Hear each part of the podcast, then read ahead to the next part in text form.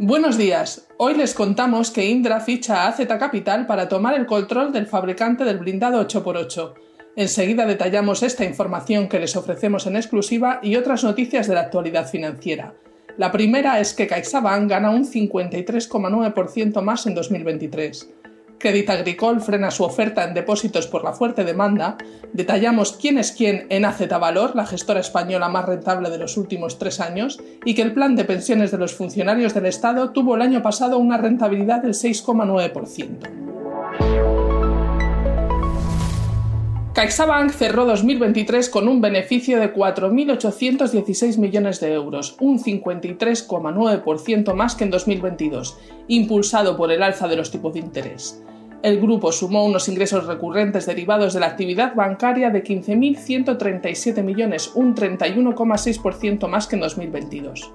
En concreto, el margen de intereses, es decir, la diferencia entre la rentabilidad del activo, como los créditos concedidos, y, los intereses pagados por el banco, se situó en 10.113 millones de euros, por lo que repuntó un 54,3%. El crecimiento del margen de intereses, favorecido por el incremento de los tipos y la gestión de la red comercial, compensó la caída de las comisiones netas, que bajaron un 5,1% en línea con el conjunto del sector. Las comisiones bancarias recurrentes se, redujeron un 9,4% por la eliminación de las comisiones de custodia de depósitos de grandes empresas y por las bonificaciones aplicadas en los programas de fidelización de clientes. Indra quiere tomar el control de Test Defense, encargada de la fabricación, el desarrollo, la comercialización y el mantenimiento del vehículo de combate sobre ruedas 8x8 Dragon, según fuentes de expansión. Para ello, la multinacional española, que ya tiene el 25% del accionariado, negocia con Escribano, Santa Bárbara y Sapa, los otros tres socios del consorcio, para la compra de al menos el 51% de la sociedad.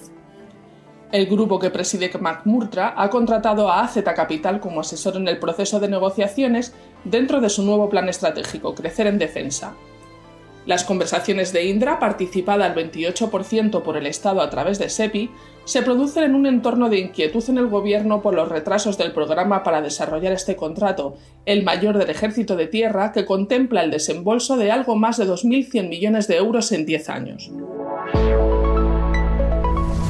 Poco más de una semana después del lanzamiento de sus depósitos de alta rentabilidad en España a través de la plataforma de depósitos europea Racing, CA Autobank, del grupo Crédit Agricole, ha decidido pausar temporalmente su oferta.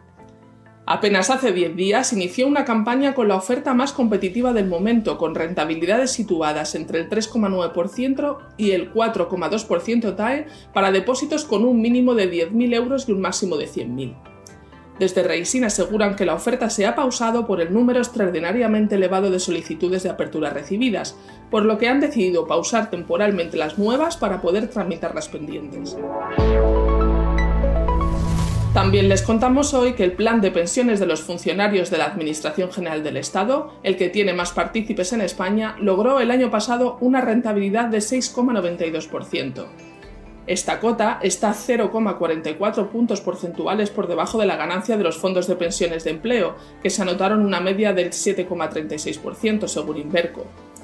El plan está gestionado por BBVA a través de su filial Gestión de Previsión y Pensiones, que tiene a los sindicatos, comisiones obreras y UGT como accionistas minoritarios.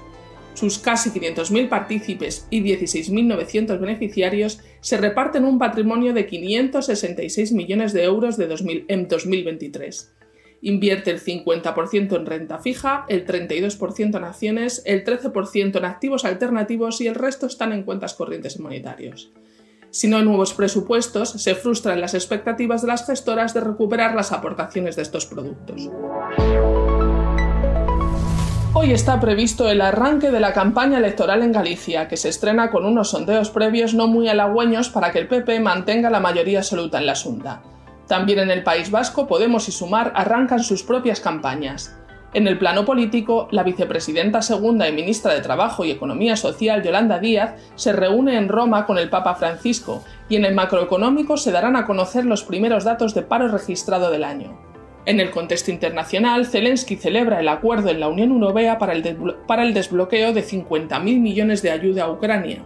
Y en Bruselas, las protestas de los agricultores belgas e italianos se intensifican hasta el punto de bloquear la ciudad con más de mil tractores y quemar la estatua de John Cocker, símbolo de la industria belga.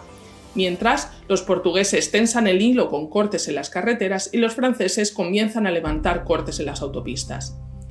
En la bolsa, el IBEX 35 cerró ayer con una caída del 0,63% hasta la cota de los 10.014 puntos.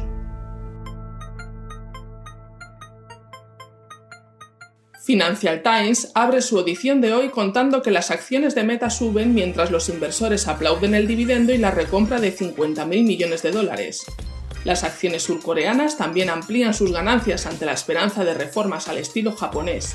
Sein lucha contra demandas por falsificación y las pérdidas bancarias reavivan los temores sobre el mercado inmobiliario comercial de Estados Unidos. Estos son algunos de los asuntos que van a marcar la actualidad económica, empresarial y financiera de este viernes 2 de febrero. Soy Marga Castillo y han escuchado La Primera de Expansión, un podcast editado por Tamara Vázquez y dirigido por Amparo Polo. Nos puedes seguir de lunes a viernes a través de expansión.com, nuestras redes sociales y las principales plataformas de podcast.